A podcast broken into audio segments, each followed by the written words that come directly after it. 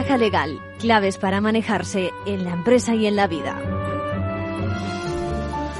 Comienza legal, ventaja legal con sus secciones habituales y algún tema pendiente todavía porque la semana pasada no nos dio tiempo de contestar alguna de sus preguntas. Bueno, hoy añadimos también la de un oyente que ha perdido una oportunidad de defensa al no interpretar bien eso que ponían un par de iniciales P, D, que figuraban al lado de la firma de la resolución que ha recibido.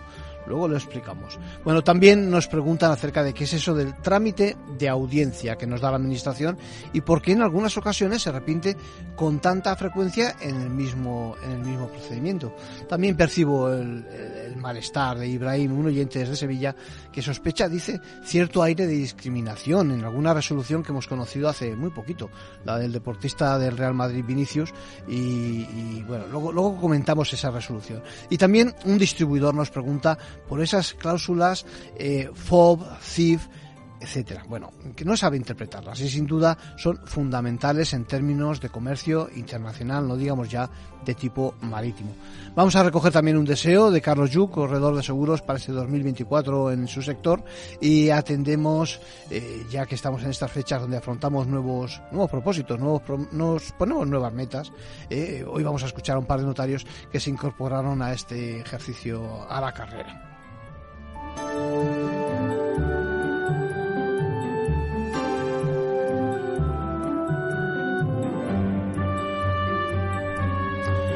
Vamos ya, por, por lo tanto, con los compañeros de la abogacía.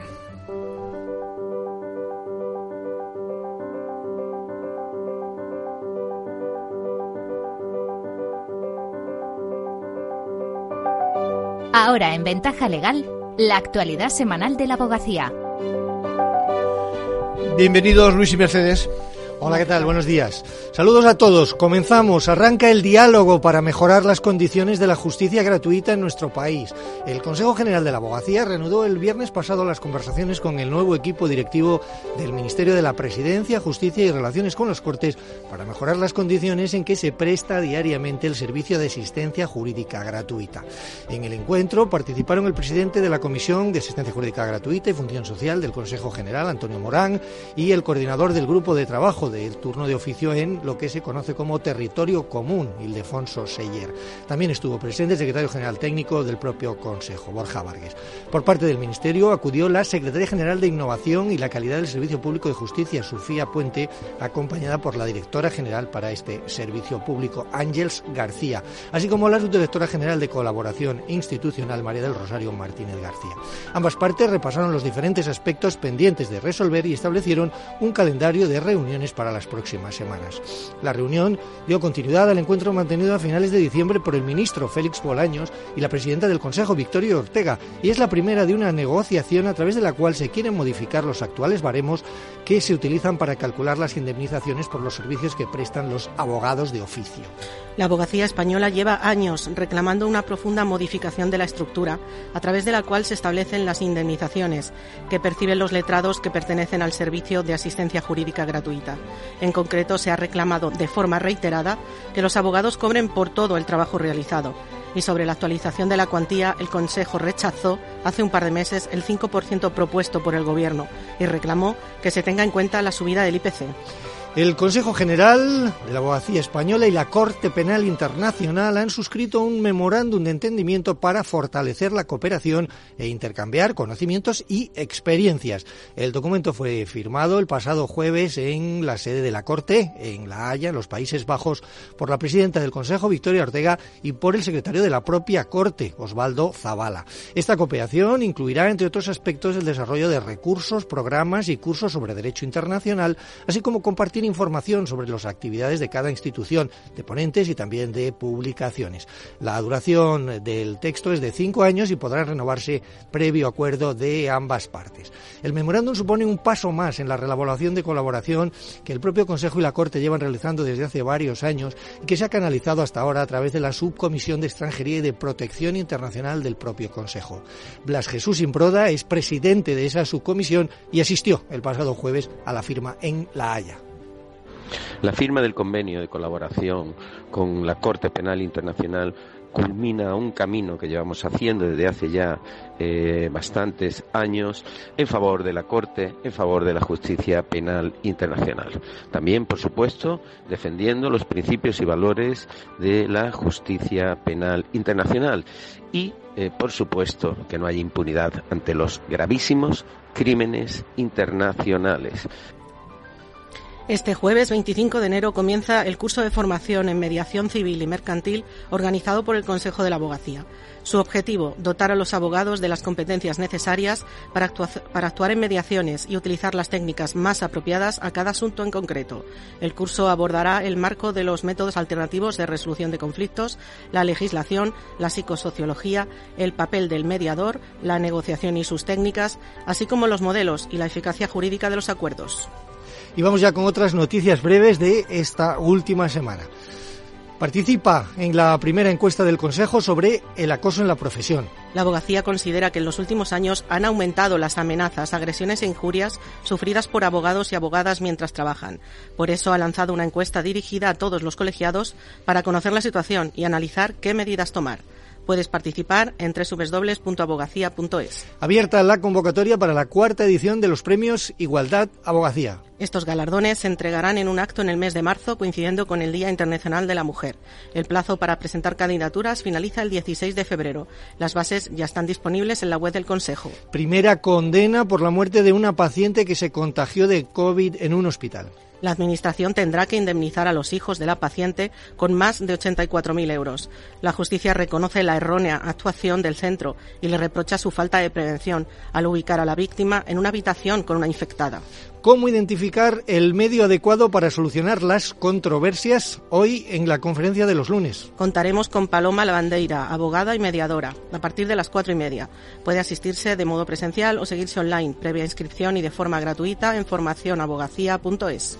Y con eso terminamos. Hasta la semana que viene. Gracias Luis, gracias Mercedes.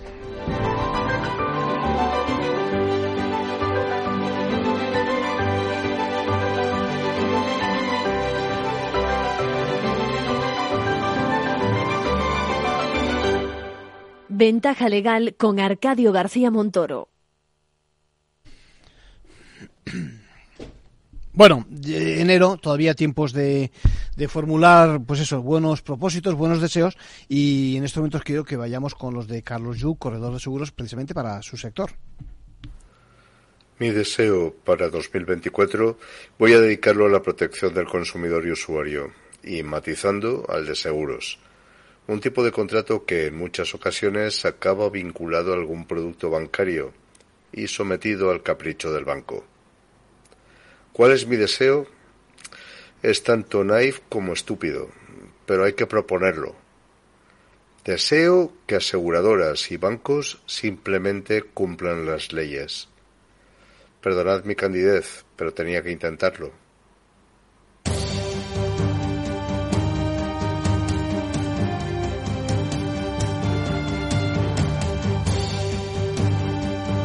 Manual de crisis. Reglas a seguir en caso de necesidad. Como ya saben, siempre tenemos problemas cuando cuando el lenguaje jurídico, sus expresiones, lo que dicen los escritos que recibimos ciudadanos, se convierten en un, en un malentendido, ¿no? No llegamos a comprender lo que nos dicen. Ya saben que la utilización de un lenguaje comprensible es algo que me preocupa y que creo que tiene que cuidar la administración, los profesionales del derecho, sin perjuicio de que entre nosotros podamos necesitar de, mucha precisión. ¿no?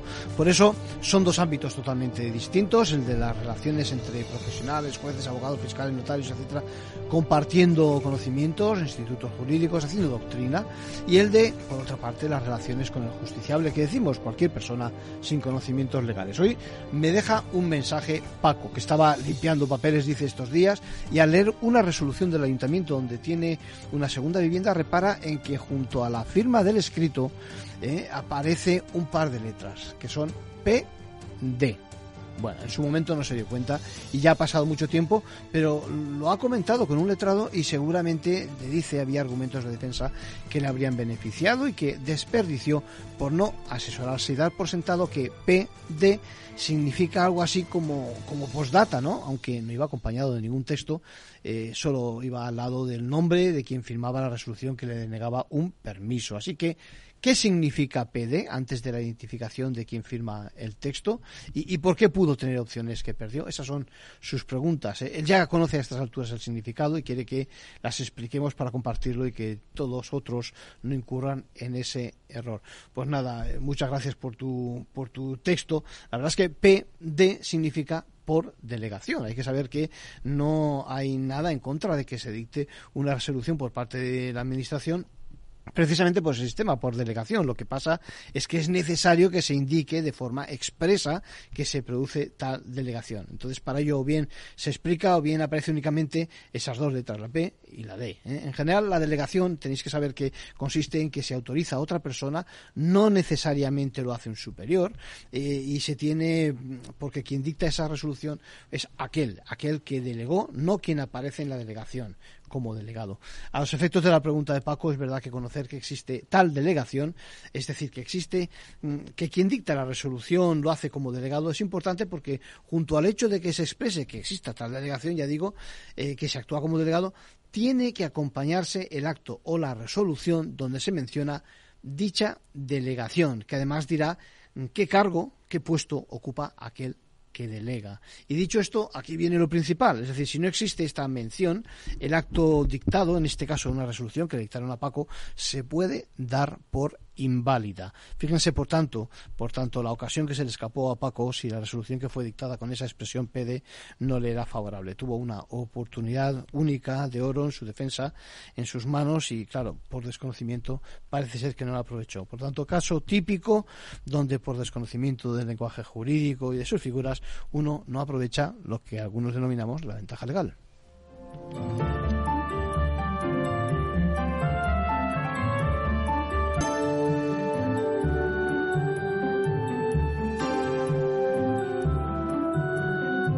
Y por último, un consejo a título personal de nuestro abogado Arcadio García Montoro. Hoy van a ser varios. Lo primero, eh, Ibrahim está enfadado por lo que considera una actuación que pudiera tener algo de racismo encubierto, ¿no? Dice que al conocer aquella denuncia, denuncia recordarán por los hechos acaecidos en el estadio de Osasuna cuando jugó contra el Real Madrid, donde el jugador de este equipo, Vinicius, fue insultado, eh, no ha condenado ahora la resolución finalmente a nadie. Y leo textualmente, dice, ¿cómo se puede explicar esto si todos oímos los tacos, también al propio insultado reaccionar? Si algo falla en el sistema, eh, dice Ibrahim, que por cierto, eh, Ibrahim está haciendo su primer curso, su primer grado de Derecho. Ánimo con, con la carrera, Ibrahim. Bueno, muchas gracias por tus comentarios. Decirte que lo que ha ocurrido hoy por hoy en este caso es lo normal que nos podría ocurrir a cada uno de nosotros. Cuando a pesar de que eh, se investigue por la policía y por el juez de instrucción, no se acaba por dar con las personas concretas responsables de los hechos. La resolución del magistrado ha sido bien clara, conviene que la leas en ese sentido. Le parece que es muy probable que estemos ante un delito, pero ya sabes, si se desconoce la identidad de quienes lo pudieran cometer, la justicia no puede condenar, como tú dices en este caso, a nadie. Es más, por eso, y este es un matiz importante, declarar lo que se denomina el sobreseimiento provisional de las diligencias eh, se ha producido, ¿no? Eh, esto traducido viene a significar que de aportarse más información mediante la cual sí se pueda identificar los autores, de ser así, seguro que veríamos progresar la causa y en consecuencia tendríamos, obtendremos una sentencia. Repito, que eso mismo te podría pasar a ti, por ejemplo, o a mí, ¿eh? si se produce, yo que sé, un robo en nuestras casas y no se llega a averiguar quién lo perpetró. Por lo tanto, no es por tanto sospechoso ¿eh? que se trate de una respuesta ante un delito de esta naturaleza, ni mucho menos, y, te voy a decir más, perfectamente se puede esperar que acabe finalmente descubriéndose a los autores y, como te decía, la justicia actuando en consecuencia con el Código Penal en la mano. ¿eh? También los recientes acontecimientos en el Mar Rojo, ya saben, ataques, asaltos a barcos, intervenciones militares en defensa de estos, en definitiva, el estado excepcional de la zona genera retrasos y mil y un incumplimientos ¿no? en la entrega de mercancía por parte de proveedores a clientes, eh, aquí en la Unión Europea, por ejemplo. ¿no? Hussein desde Sevilla dice que se le ha ocurrido mirar los papeles que firmó cuando se comprometió con un fabricante de Asia y hay cosas que no entiende. Dice, pregunta qué significa eso de FOB, eso de DEC, DEQ, y ZIP, CIP, lo de FOB FOB. Bueno, son, son opciones que figuraban en la orden de encargo que bien ha contratado o bien que no ha contratado. ¿eh? Son casillas que ha que ha ido seleccionando o no y que le gustaría conocer. Hasta ahora dice no se había percatado de que, de que tenían un significado legalmente. Pues muchas gracias por acordarte de ventaja legal para compartir un problema, o mejor dicho, incluso reconocer que hay cláusulas que no sabes en qué consistía, ¿no? Ya, son cláusulas en el terreno internacional que son bien, muy, muy bien conocidas, ¿no? Y que tienen importancia porque en función de la combinación que elijas te comprometes y, o no a, cosas distintas, ¿no? Por ejemplo, DEQ, que es la, la de Delivery Square eh, o entregado en muelle se implica eh, fundamentalmente que la mercancía, la entrega de la mercancía se produce ya en tu puerto, por lo que asume los costes, por ejemplo, de descarga y ojo, los riesgos también que se pudieran mm, producir incluida durante esa descarga en el muelle. Así que tú tan solo te haces cargo del trámite del despacho en aduana, con lo que lleva de impuestos, cargas y también derechos.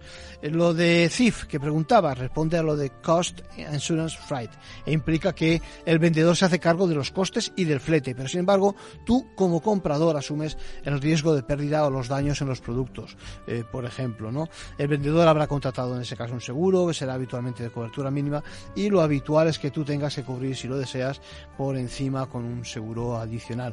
Y por acabar lo de ZIP, aunque me imagino que tendrás más cláusulas de estas que, discutir. Bueno, pues es la abreviatura de Carriage and Insurance Paid To que significa algo así como que el vendedor contrata un seguro pagando también el transporte porque asume todos los riesgos y los costes. Digamos que el vendedor en este caso eh, suministra la mercancía que se ocupa de las licencias de exportación o las autorizaciones, contrata el transporte, tal y como decía, hace un seguro de la carga y tú te limitarías, en este caso, te limitarías como comprador a pagar el precio estipulado, a obtener las licencias de importación y únicamente asumes riesgos a partir del momento en que se te hace la entrega de esos bienes, de esas mercancías. Bueno, bien, son solo un ejemplo y elijo los que tú has mencionado de lo que se denomina en la profesión los incoterms, que es algo así como unos términos, unos, un convenio que permitió estandarizar tantas condiciones que se repiten habitualmente en el tráfico mercantil, sobre todo a nivel marítimo. Lo normal es imaginar que nos facilitan eh, la hora eh, exactamente a la hora de que nos dan un, formulario que rellenar.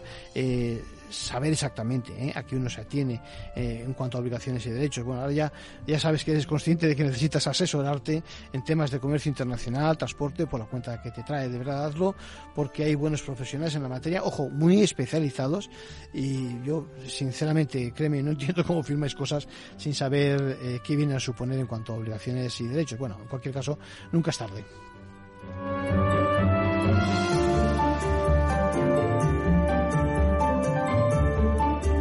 Estamos acabando con el consejo que se refiere al trámite de audiencia, lo decía antes. Y leo textualmente lo que nos dice un oyente. Dice, nos van a multar, lo presiento, porque no hemos sido bien recibidos en el municipio.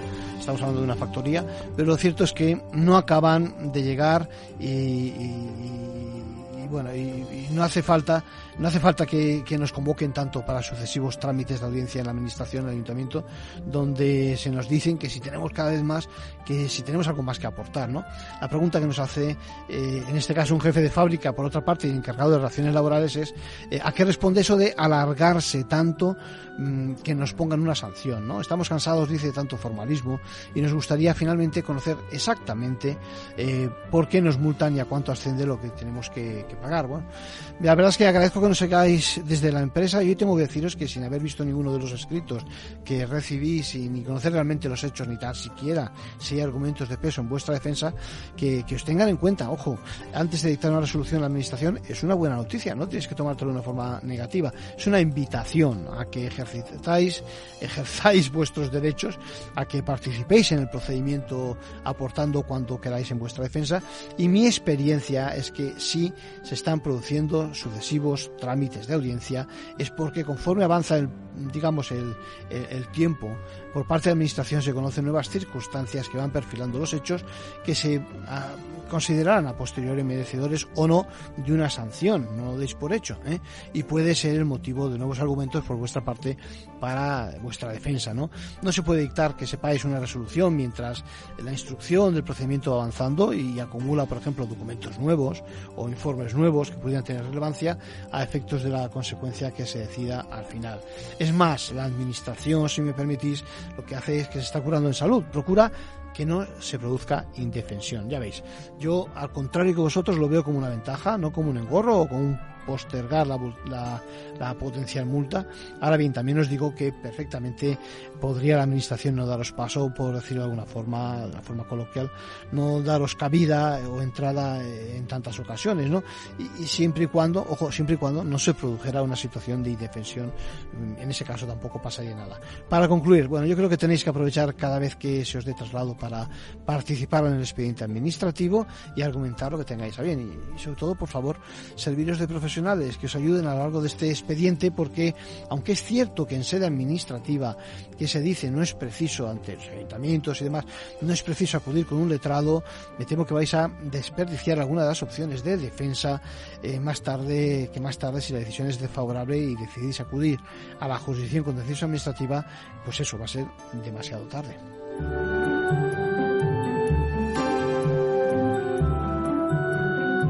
Acabamos con la decisión del Parlamento Europeo que ha aprobado la, directiva medioambiental. Llevamos esperándola un montón de tiempo, sobre, sobre todo sobre etiquetado y sobre información medioambiental.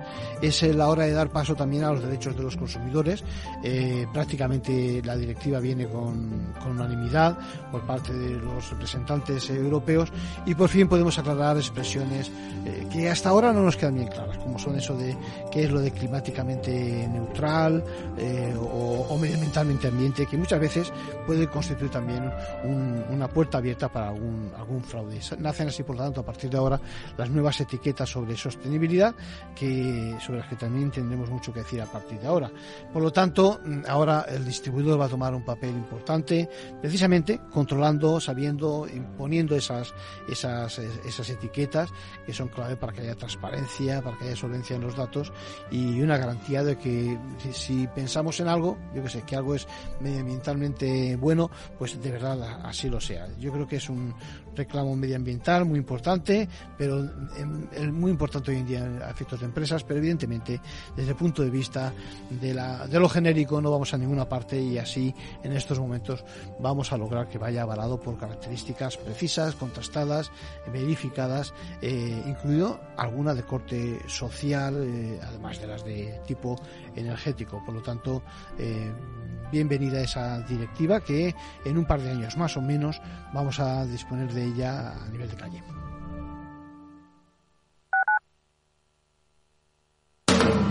Capital Radio, 10 años acompañándote. Disfruta de la mejor cocina gallega en Montes de Galicia. Todo un clásico moderno en el barrio de Salamanca. Disfruta de la variada dieta atlántica, de las mejores carnes y pescados tratados con respeto y transparencia y regados con una de las mejores bodegas de la zona. En grupo, en familia o en pareja, Montes de Galicia te ofrece el espacio perfecto en cada ocasión. En Capital Radio te mantenemos económicamente informado desde que amanece. Son las 7 de la mañana, hora central europea, las 6 de la mañana en Canarias. Aquí comienza Capital, la bolsa y la vida. Haciendo algún break en el camino. Enseguida, hora trading la hora más golfa de los mercados. Para continuar informándote después de comer. Son las 4 de la tarde, las 3 en Canarias. Esto es Mercado Abierto, en Capital Radio. Y que cierres el día conociendo todos los detalles. Señoras y señores, buenas noches, bienvenidos. Escuchan la sintonía de Capital Radio. Les invito a que nos acompañen aquí en el balance. Capital Radio. Información económica de calidad.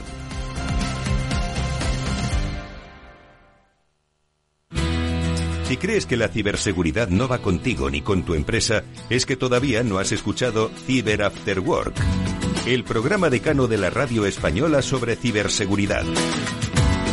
De la mano de Eduardo Castillo y acompañado por Mónica Valle y Pablo Sanemeterio, te ayudamos a proteger tu empresa de las múltiples amenazas que circulan por la red.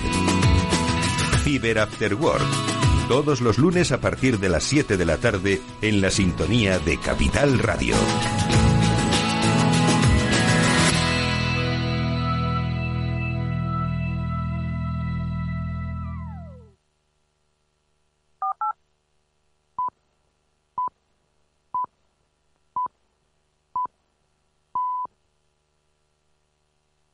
Ventaja legal, claves para manejarse en la empresa y en la vida.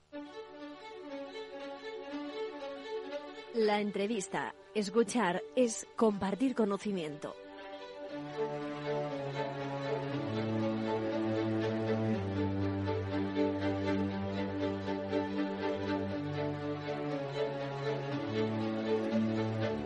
Bueno, y como les apuntaba, nos visita hoy Carlos Toledo Muñoz Cobo. Carlos, ¿cómo estás? Bien, Arcadio, encantado de estar aquí. Y Sara Riesco Gacho, ¿cómo estás, Sara? Muy bien, gracias, Arcadio, encantada. Bueno, yo creo que es eh, un placer para mí. ¿eh? Bienvenidos a Ventaja Legal, bienvenidos a, a Capital Radio.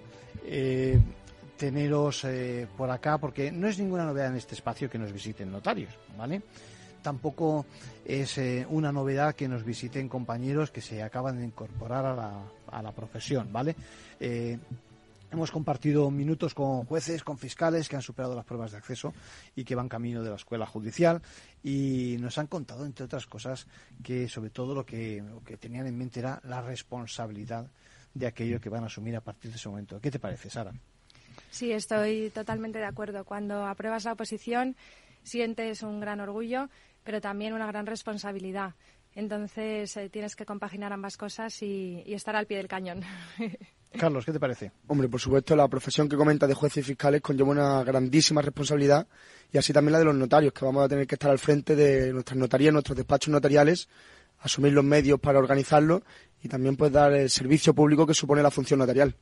Estamos hablando en el fondo de un mismo escenario. Todos sois ahora, se dice, operadores jurídicos, ¿vale? Todos somos operadores jurídicos, abogados, jueces, fiscales. Bien. Y, yo creo que, hombre, lo, que es cierto es que en vuestro caso, eh, y me gustaría, ahora se dice también poner en valor, yo prefiero decir subrayar, ¿eh?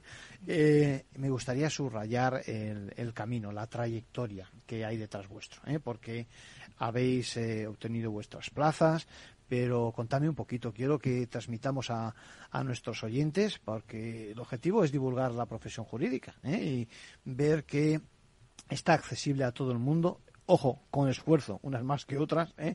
pero contadme un poquito de dónde venís. Habéis estudiado eh, hace muy poquito, porque yo os veo muy jóvenes, eh, sois dos figuras. Es decir, Sara, ¿has estudiado aquí en Madrid, quizás? Yo he estudiado aquí en Madrid, estudié en el Colegio Mater Salvatoris uh -huh. y después estudié Derecho en la Universidad Pontificia de Comillas, en ICADE. Uh -huh. Y ya decidí llevar a cabo la posición de notarias desde muy joven, la verdad. Sí. Porque ¿En la facultad ya lo sabías? Ya lo sabía en la facultad. ¿Ah, ¿Y sí, te sí. preparabas también en la facultad o no? No, no. En mi caso preferí disfrutar de la época universitaria, que se pasa muy rápido, uh -huh. y, y preparar la posición posteriormente. Es importante lo del matiz de disfrutar. Eso significa que, sí. ojo, y eso quiero transmitirlo, que es que el ritmo no es el mismo mientras uno estudia la carrera que cuando se pone. Yo eh, estoy hablando con alguien que fue preparador de juez y fiscal en su momento y yo decía, esto es una, una profesión, porque en la parte de oposición también es una profesión, en mi opinión, donde te levantas con el pijama y cuando te das cuenta dices, anda, pues ya es hora de irse a dormir y prácticamente estás, eh, estás todavía también con el pijama, ¿no? ¿Es así? ¿Lo has sentido tú así? ¿Estás encerrado para la oposición o cómo Sí, es así es, eh, totalmente. La vestimenta es el pijama, como mucho unos leggings y un jersey, pero estás encerrada contigo misma durante muchas horas al día que no sola, que no es lo mismo. Sí. Pero es cierto que implica un sacrificio Claro. importante en cuanto a renunciar a, a otros planes, a renunciar a viajes. eh, especialmente lo más difícil es el domingo, Claro. porque solemos descansar un día a la semana y estudiamos seis días a la semana en general. Y, y, bueno, pues cuesta mucho renunciar a eso. Pero sí que creo que se puede compaginar si uno se organiza bien, Claro. eh, se puede compaginar perfectamente, se puede tomar como un- una especie de trabajo y Ya, ya, luego, luego te vamos a preguntar porque los oyentes no, no se imaginan ni por casualidad el trabajo que has tenido tú complementario ¿eh? y que has llevado a buen puerto. ¿eh?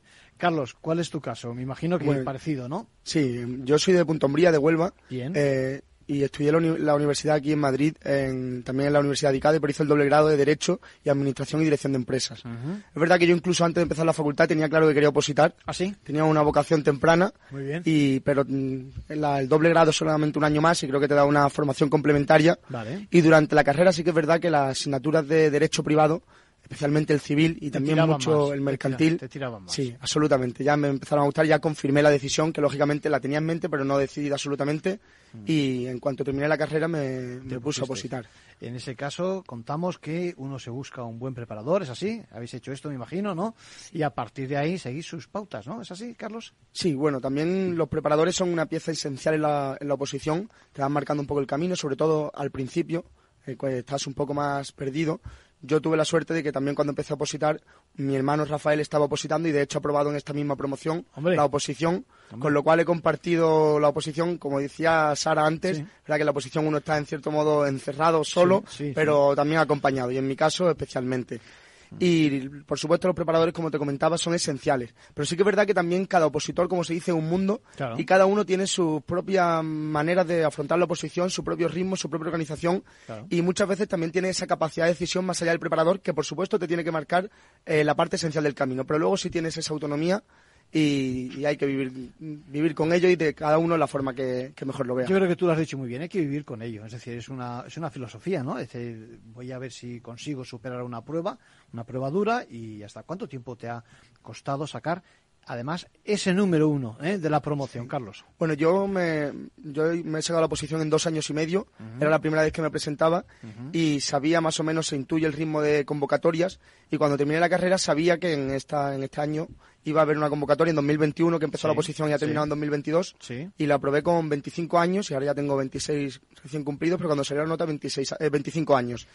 Y como sí es verdad que yo sabía que me iba a presentar en poco tiempo, yo me afronté la oposición desde el principio, desde el primer día con especial intensidad. Por ejemplo, es verdad que todos los opositores, o la mayoría, se cogen días de descanso. Y yo, como sabía que me presentaba en poco tiempo, salvo algunas ocasiones concretas, no solía descansar y, desde el primer día sí tenía ya como la fecha muy a la vista y con especial intensidad. Sin que por ello, lógicamente, con un grandísimo esfuerzo, un grandísimo trabajo y esfuerzo, que es el principal requisito de la oposición, pero sin que ello necesariamente, a pesar de las muchísimas renuncias que se hace, eh, suponga una situación de frustración y de infelicidad, al contrario. Esto es importante, eso quiero que lo transmitamos porque eh, es, fundamental. Es decir, la gente es como si estuviera esperando ahora ver a alguien que está derrotados, como estáis vosotros, nada, todo lo contrario, justo. Es decir, ahora disfrutando. ¿eh?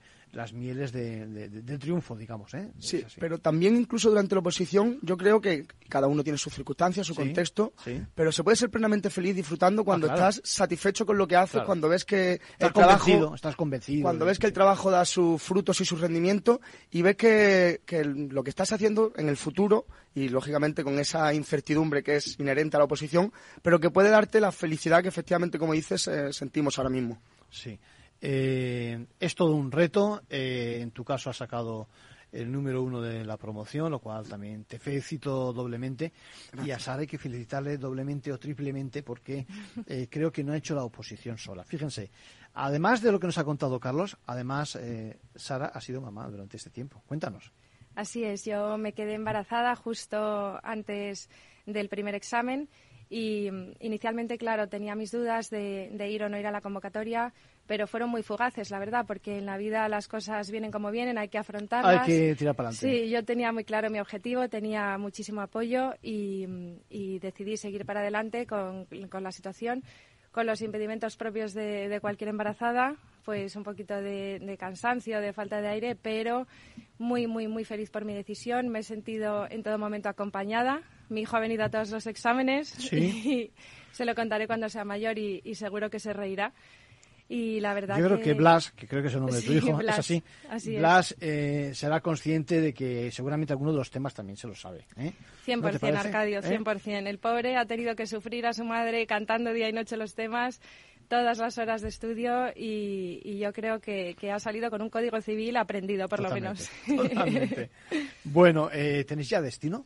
Ya tenemos destino. ¿Dónde te ha tocado? ¿Dónde has podido elegir? O Sí, hemos podido elegir. Hay ciento, había 187 posibles destinos distribuidos. ¿Cuántos compañeros habéis aprobado? Perdona. ¿eh? Hemos aprobado 90. 90. Bien. Y mm, eh, hay 187 posibles plazas. Elegimos por orden de, del número en que, se, en que hemos aprobado. Sí y a mí me ha tocado un pueblo de Ávila que se llama Fontiveros y estoy, estoy muy contenta porque está a una hora y poco de, mi casa, o sea que voy a poder organizarme y conciliar vida familiar y vida laboral, con lo cual eh, estoy Porque además tienes otro, otra niña de más edad, Así es, sí. tengo una niña que se llama Pía y ha cumplido tres añitos y bueno, ha sido junto con mi marido y mi familia mi máximo apoyo. Me decía por las noches, mami, vas a probar antes de dormirse y bueno, te da mucho ánimo, desde luego. Fenomenal. Carlos, te has buscado un destino muy cerca de casa, creo. Sí, ¿eh? yo me voy a Villanueva de los Castillejos, un pueblo de Huelva, de la zona del Andévalo, una zona preciosa y que recomiendo a todo el mundo visitar.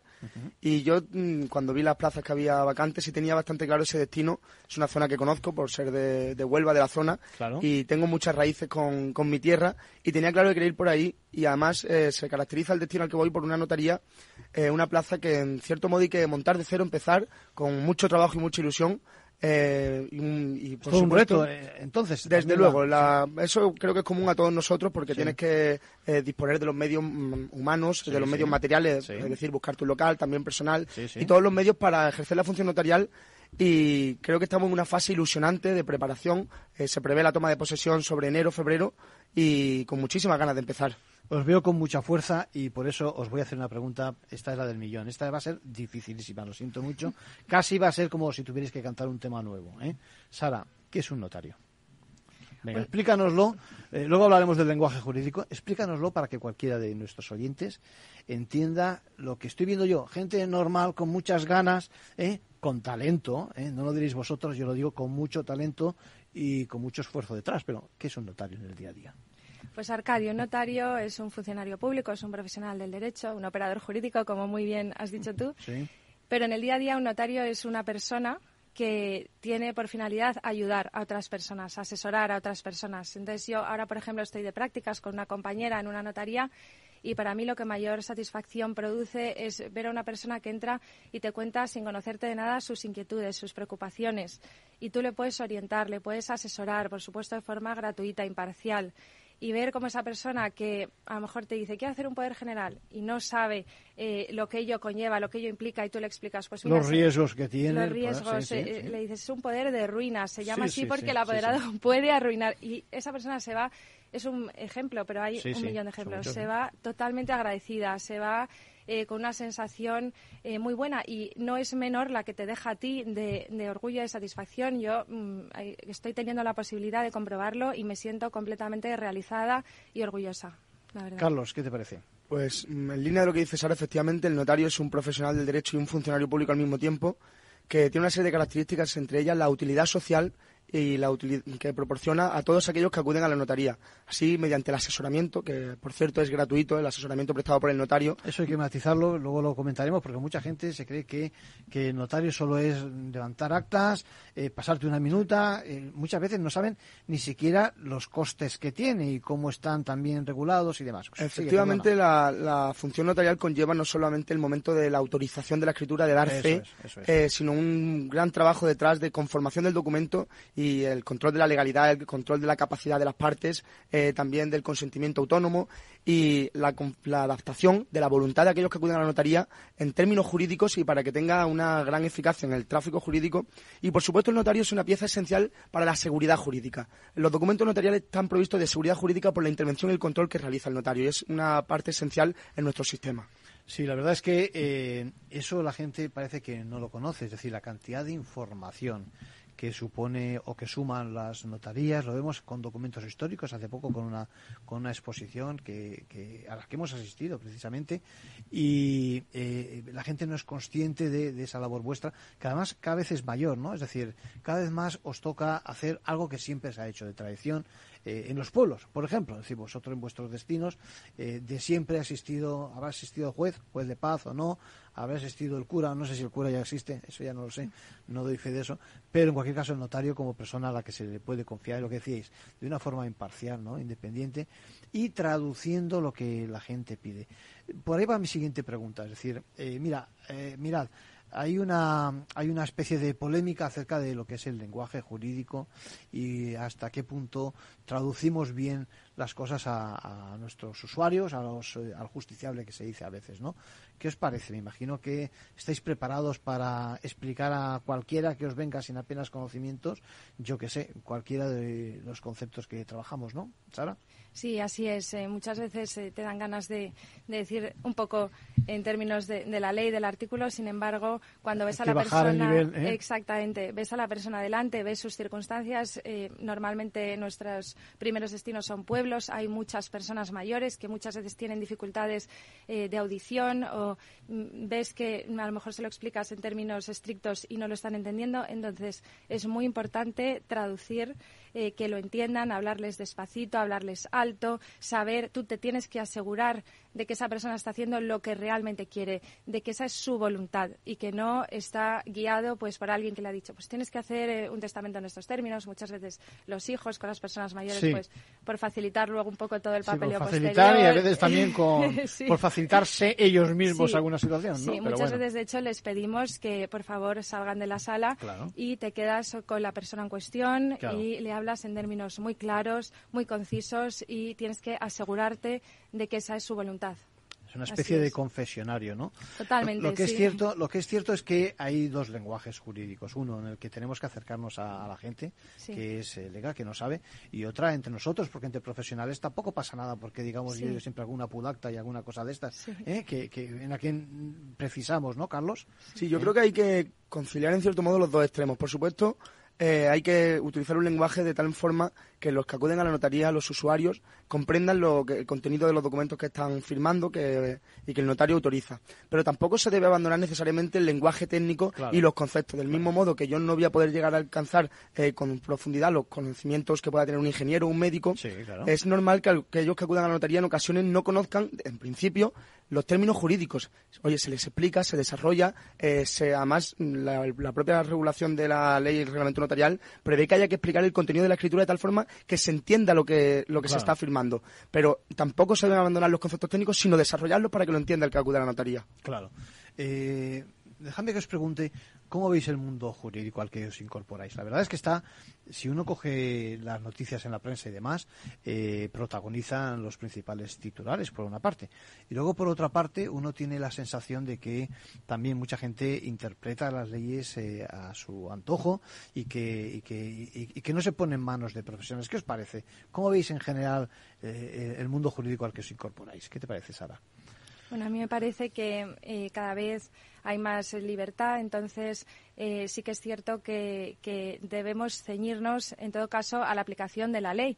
Tú puedes asesorar en un sentido u otro, incluso en algún momento dado dar una especie de opinión, pero tienes que ceñirte a la aplicación de la ley. Nuestra misión es la salvaguarda de la seguridad jurídica y la aplicación de la ley. Entonces, eh, si la ley es la que es, por mucho que tú estés de acuerdo, no estés de acuerdo, te parezca bien, te parezca mal, eh, nuestra obligación y nuestro deber profesional es su aplicación estricta y correcta. Entonces, en eso no, no hay opinión. No, hay margen, como claro, que dice. No, hay margen. Hoy en día es verdad que vamos hacia un mundo de opiniones, de, que todo se critica, de que, todo, el mundo sabe de todo, todo el mundo sabemos de todo. ¿eh? Todos somos, todos somos médicos, todos somos abogados, todos entonces hay que tener un poquito de cuidado y no dejar, no dejarte influenciar por estos, eh, por, por estos ataques, por esta, por esta nueva disciplina y ceñirte a la aplicación de la ley y a la salvaguarda de la seguridad jurídica, que es nuestra misión. ¿Qué tal, Carlos? Lo ves igual, me imagino, sí, En la misma línea, al margen de la cuestión mediática que pueda tener mayor o menor relevancia según en qué momento, sí que es verdad que yo afronto esa parte también con un cierto optimismo, porque precisamente una de las características de los operadores jurídicos y en mm. particular de los notarios es que mm, tienes la obligación y también la, la suerte y la posibilidad de aplicar el derecho, desarrollarlo, interpretarlo, porque en toda aplicación del derecho conlleva una interpretación y lógicamente se puede, siempre va a haber unos límites que en ningún caso se pueden traspasar, pero la, dentro de los términos de la ley se debe adaptar la voluntad de las partes, por ejemplo, en el caso de los documentos notariales, eh, en términos jurídicos y siempre pues ateniéndonos a la legalidad, a la jurisprudencia, mm. también, por ejemplo, en el caso de los notarios, a las resoluciones de la Dirección General de Seguridad Jurídica y Fe Pública y es parte propia del trabajo de, los notarios, así mm. que con muchísima ilusión. ¿Estáis preparados para que en vuestro primer destino os llamen a no sé qué hora de la noche y tengáis que salir pitando para alguna actuación, ¿no, Sara? Sí, al final es parte del trabajo, de, tu obligación y, bueno, también te diré, Arcadio, que me apetece. también Por lo menos ahora, igual es la ilusión... ese servicio, luego igual te cansas. Igual es la ilusión del principiante, pero, pero estamos al servicio del ciudadano y ello mm. implica pues este tipo de, de Fíjate el papel que el papel que ha hecho el notario durante esta época de la pandemia, ¿eh? es decir que ha estado ¿no? como servicio disponible y que, en muchos casos yo por lo que me han comentado algunos compañeros vuestros eh, pues han tenido que hacer un esfuerzo extra a pesar de pues eso de, las precauciones que había que tomar y demás, pero se desplazaban a, a los sitios y tomaban testimonios, etcétera, etcétera. Carlos, estás preparado también, ¿no? Sí, y como dices ahora también con muchas ganas. incluso.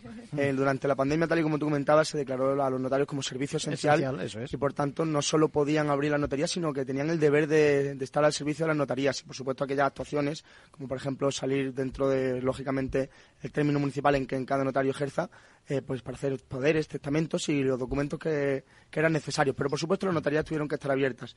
Eh, ahora ya en una situación de normalidad, pues debemos estar al servicio de la gente. Pues la vocación de servicio público creo que la tenemos todos los notarios. Sí, sí, eh, no os voy a preguntar alguna pregunta más técnica del tipo de la que ayer leía o antes de ayer leía en un tuit de un compañero vuestro que decía que le habían preguntado si, si alguien podía cambiar el testamento una vez muerto. ¿eh? Eh, es decir, que algún listo que, debe de pensar que existen opciones más allá en la otra vida. Pero bueno, eh, me imagino que eh, habrá algún área que os guste más que otra, ¿no, Sara? Me imagino que aún dentro del derecho privado, que es lo que trabajáis, me imagino que habrá alguna, algún, escenario, digamos, que os guste más, ¿no? Hay a quien le puede gustar, yo qué sé, estar en el tema de los préstamos con garantía hipotecaria, ¿no? Y a quien le puede gustar más los testamentos. ¿Has pensado algún área que te, que te haga más ilusión que otras? Sí, a mí siempre me ha encantado el derecho civil. Ha sido mi punto fuerte en, la universidad y en la oposición. Me siento, me he sentido muy a gusto estudiándolo, bueno, y me sentiré porque nunca podemos dejar de estudiarlo.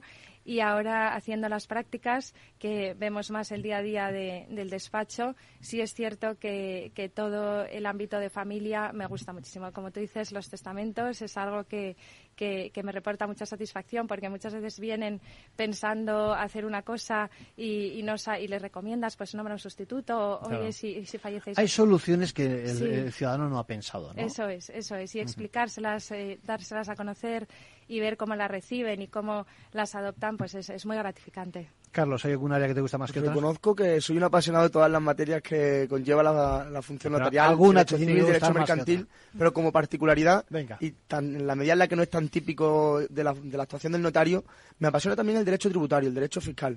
Y creo que es esencial para un adecuado asesoramiento, porque toda operación civil, salvo algunas concretas, pero cualquiera de contenido económico lleva una repercusión o consecuencia tributaria. Por ello creo que los notarios, a lo mejor en la oposición que sí se estudia, pero no quizá con toda la extensión del derecho civil, por ejemplo, el derecho mercantil, pero sí todos los notarios debemos continuar formándonos en derecho tributario y fiscal para el excepcional asesoramiento que se espera de nosotros. Sí. Eh, contadme un poquito de lo que estáis haciendo justo en estos momentos y vamos ya acabando. Eh, ¿Estáis haciendo prácticas en algunas notarías, Sara? ¿Sí? ¿Es así? Sí, eh, son absolutamente voluntarias pero lo cierto es que mm, terminas la oposición y te sientes un poco con necesidad de, ver el día a día el despacho. Yo estoy en, en, la notaría de, una compañera en un pueblo de Guadalajara, es eh, también notaría de pueblo. Para mí era muy importante porque estamos viendo problemas muy similares de los que seguramente yo vaya a tener en Fontiveros y, la verdad que tocamos muchísimos, muchísimos palos y ves todo tipo de situaciones. Muy bien. Carlos, ¿qué estás haciendo? Yo tengo la suerte de estar yendo a la notaría con mi padre, que también es notario y que para mí ¿Vienes de familia de notarios? ¿Sí? Sí, bueno, mi padre es notario. Anda. Y tengo mi hermano que ha aprobado ahora conmigo y también una hermana mía aprobó en la última convocatoria. Bueno, vais a copar, digamos, la, provincia o no? todo en la provincia de Huelva. Todo en la provincia de Huelva. Bueno, sí, tengo, hay, un monopolio casi, ¿eh? bueno, bueno, no, no, no. De libre competencia siempre. Está claro. Tengo la suerte de estar yendo a la notaría con mi padre, que además para mí es mi referente y mi ejemplo, que es el que me inspiró la motivación de ser notario y por tanto ahora con mucha ilusión y con muchas ganas de ir aprendiendo eh, y seguir estudiando. Claro. Oye, acabamos ya. Eh, me gustaría eh, que hicierais un ejercicio de imaginación y que me dijerais lo que ¿dónde, ¿dónde, os podéis ver cuando, cuando Blas Sara, cuando hablas te diga, te dé el susto o no de que quieres ser notario. Imagínate, dentro de 25 años, eh, ¿dónde te ves tú ejerciendo la profesión? ¿Cómo, cómo, cómo, cómo lo ves? Pues eh, a mí me encantaría, cuando ese momento llegue, ser, ser notaria en Madrid que es mi bueno al final quiero quiero quedarme por aquí. Es muy difícil. Hay ahora mismo hay unas oposiciones que se pueden hacer entre notarios se denominan restringidas y con ellas eh, ganas antigüedad. Eh, pueden ser 5, 10, 15 o 20 años. Entonces, bueno, ahora mismo no, porque quiero aprender el ejercicio de, de la profesión y, y, estar al pie del cañón, pero en un futuro, pues son una vía que te facilita que te facilita acercarte pues a capital de provincia y, ver un poco la plaza definitiva que te gustaría tener. Lo que pasa es que tenemos que transmitir a los oyentes que estamos hablando de más esfuerzo. Sí. Es decir, de buscar eh, caminos para merecer esos puestos ¿no? en, esas plazas de, Madrid. Eh, digamos que al final siempre estudiando. ¿Y tú, Carlos? Pues mi primera plaza es una declaración de intenciones. Eh, me veo en el futuro, ya sea a medio o largo plazo, en la provincia de Huelva. Buen sitio, un buen sitio. verdadera devoción por mi tierra, con lo cual eh, no sé en qué municipio, si Huelva Capital, si cualquiera de los pueblos, en Villanueva de los Castillejos incluso, que va a ser mi primera notaría, pero en la provincia de Huelva. Sí. ¿Conocéis ya vuestros equipos? Es decir, ¿ya tenéis eh, eh, el equipo asignado? Tú me decías, Carlos, que lo estabas creando, ¿o cómo es eso? Sí, bueno, hay una libertad en la contratación de personal. Tú puedes no contratar a nadie, contratar los empleados que quieras. Yo sí voy a empezar con una persona, todavía no lo tengo cerrado, pero sí, sí pretendo empezar con, con alguien más. Con alguien más que te pueda ayudar. ¿Y tú, Sara? Pues yo me he encontrado el local, estaba, estaba ya montado, sin embargo no, no hay empleados en, en Fontiveros. Y también tengo intención de, de, empezar con una persona, me he reunido con ella, me ha parecido que es una persona que tiene muchas ganas de aprender y una persona válida y la verdad que estoy, estoy deseando empezar las dos juntas. Que montar una autoría no es solo atender al cliente, digamos, en este caso, sino que hay muchas más historias de tipo informático, de tipo, bueno, que os voy a contar yo vosotros, eh, muchas obligaciones que en la parte de administración os incumben en ese sentido, ¿no? Sí, sí, desde luego. Bueno, os veo con muchas fuerzas, con muchas ganas, os felicito de nuevo eh, y me gustaría eso, eh, invitaros para que dentro de 25 años podamos hacer esta misma esta misma conversación. Será un placer. Será un placer absoluto, Arcadio. Muchas gracias. Oye, muchas gracias por visitar Ventaja Legal y Capital Radio. Muchísimas gracias, a, ti. Un placer.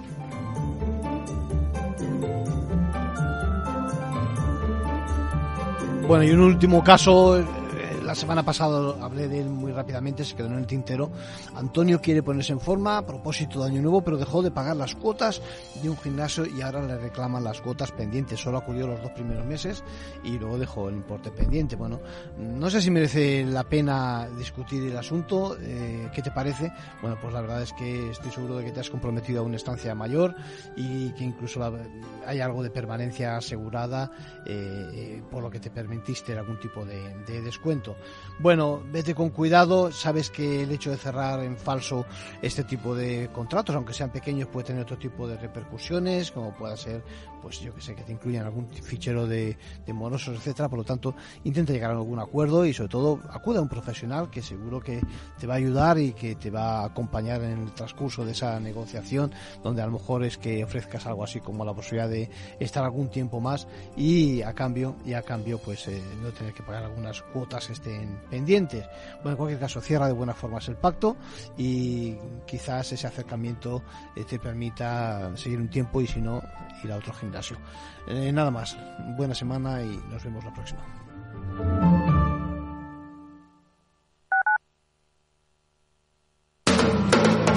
Capital Radio. 10 años contigo.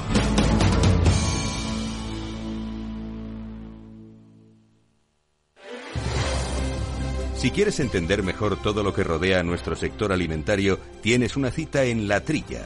Un gran equipo de especialistas te acercará a la actualidad económica y política desde el campo hasta la mesa. Conocerás sus principales innovaciones sin olvidar las producciones más tradicionales. Los sábados de 8 a 9 de la mañana con Juan Quintana, La Trilla de Capital Radio.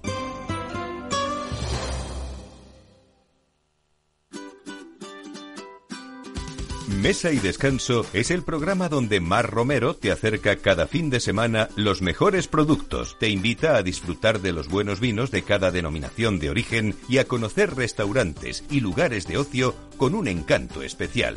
Mesa y Descanso, los domingos a las 13 horas, aquí en Capital Radio. Las redes sociales, el uso de pantallas, los delitos cibernéticos, todo ello ligado a la adolescencia y la juventud. Nos preocupan nuestros hijos y su exposición a la tecnología. Y por eso tienen un espacio en nuestras familias enredadas, con Pilar Rodríguez los martes en el balance. Aquí, en Capital Radio. Capital Radio, 10 años contigo.